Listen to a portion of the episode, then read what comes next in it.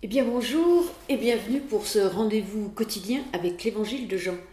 Nous avons commencé mardi en lisant le prologue. Vous avez pu sentir toute la force poétique de cet évangile.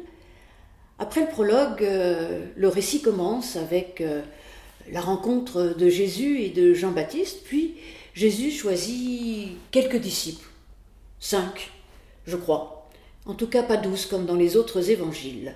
Donc aujourd'hui, je vous propose d'entendre la lecture d'un passage bien connu qui se situe au deuxième chapitre de l'évangile de Jean, les versets 1 à 11, épisode que l'on nomme les noces de Cana. Après, je vous donnerai quelques pistes très légères afin d'approfondir votre lecture, et puis nous terminerons comme hier par une prière dans les psaumes. Donc, dans l'évangile de Jean, au chapitre 2, les versets 1 à 11. Trois jours après, il y eut des noces à Cana, en Galilée. La mère de Jésus était là. Et Jésus aussi fut invité aux noces, ainsi que ses disciples. Comme le vin venait à manquer, la mère de Jésus lui dit Ils n'ont pas de vin. Jésus lui dit Femme, qu'y a-t-il entre toi et moi? Mon heure n'est pas encore venue. Sa mère dit au serviteur Faites tout ce qu'il vous dira. Il y avait là six jarres de pierre destinées aux purifications des Juifs, et chacune contenait deux ou trois mesures. Jésus leur dit Remplissez d'eau ces jarres et ils les remplirent jusqu'en haut. Puisez maintenant, leur dit-il, et portez-en à l'organisateur du repas. Et ils lui portèrent. L'organisateur du repas goûta l'eau changée en vin. Il ne savait pas d'où venait ce vin, tandis que les serviteurs qui avaient puisé l'eau, eux, savaient. Il appela l'époux et lui dit Tout homme Sert d'abord le bon vin, puis le moins bon, après que tous soient enivrés. Toi tu as gardé le bon vin jusqu'à présent. Tel fut, à Cana, en Galilée, le commencement des signes que fit Jésus. Il manifesta sa gloire, et ses disciples crurent en lui. Alors la plupart d'entre vous connaissent euh, ce passage, cet épisode des noces de Cana. Il est tout à fait intéressant puisque, en réalité, il inaugure le service de Jésus, ce service public, sa mission. Et c'est assez intéressant de voir aussi que dans l'évangile de Jean, il y a sept miracles. En tout cas, on les nomme miracles, mais en réalité, dans l'évangile de Jean, ils ne sont jamais appelés comme ça, ils sont appelés signes.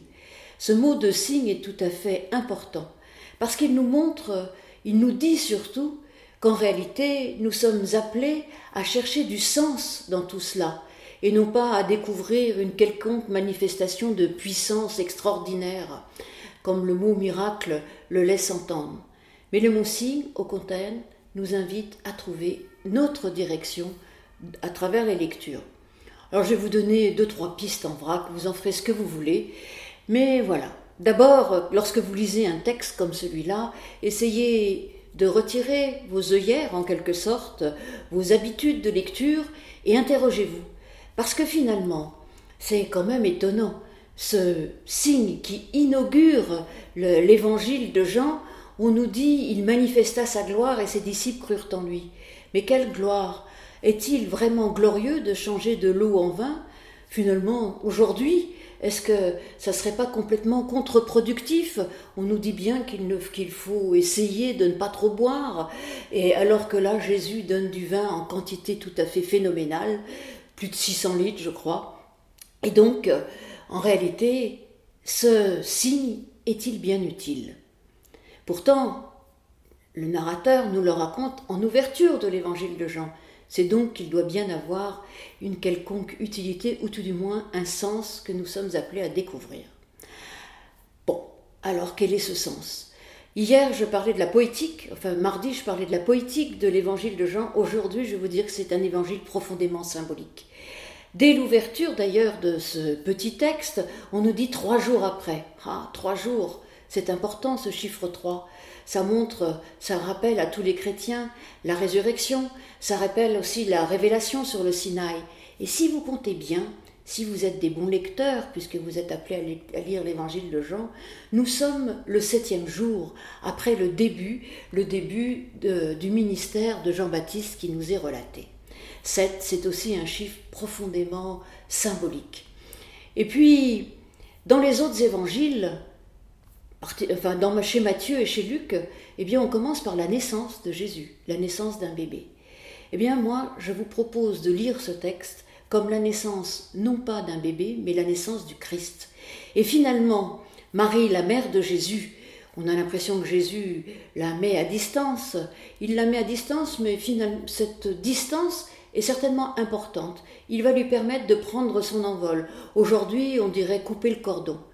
Eh bien, la mère de Jésus, croit profondément en lui, puisque malgré cette mise à distance, eh bien, elle va voir les serviteurs et leur demande de lui obéir. En réalité, Marie, dans cet épisode-là, met au monde le Christ, puisque c'est à partir de ce signe que tout son ministère va pouvoir se déployer. Bon, j'aurais plein d'autres trucs à vous dire euh, sur ce texte, mais je vous laisse aussi chercher, trouver, euh, découvrir la saveur qu'il peut y avoir, et surtout continuer votre lecture, puisque demain, nous nous retrouverons pour un autre épisode assez connu, celui de la rencontre de Nicodème et de Jésus. Et je vous propose de terminer ce temps par euh, la lecture d'un psaume, bon, puisque les psaumes sont des prières, comme je le disais, la lecture d'un psaume, alors je vais le partager avec vous, je pense que c'est un de mes psaumes préférés. C'est le psaume 8. Éternel, notre Seigneur, que ton nom est magnifique sur toute la terre. Toi qui établis ta majesté au-dessus des cieux, par la bouche des enfants et des nourrissons, tu as fondé ta force à cause de tes adversaires, pour imposer silence à l'ennemi et au vindicatif. Quand je regarde les cieux, ouvrage de tes mains, la lune et les étoiles que tu as établies, Qu'est-ce que l'homme pour que tu te souviennes de lui, et le Fils de l'homme pour que tu prennes garde à lui. Tu l'as fait de peu inférieur à Dieu. Tu l'as couronné de gloire et de splendeur. Tu lui as donné la domination sur tes œuvres de tes mains, et tu as tout mis sous ses pieds, les brebis comme les bœufs, tous ensemble, et même les bêtes des champs les oiseaux du ciel, les poissons de la mer, tout ce qui parcourt les courants marins. Éternel, notre Seigneur, que ton nom est magnifique sur toute la terre. Amen.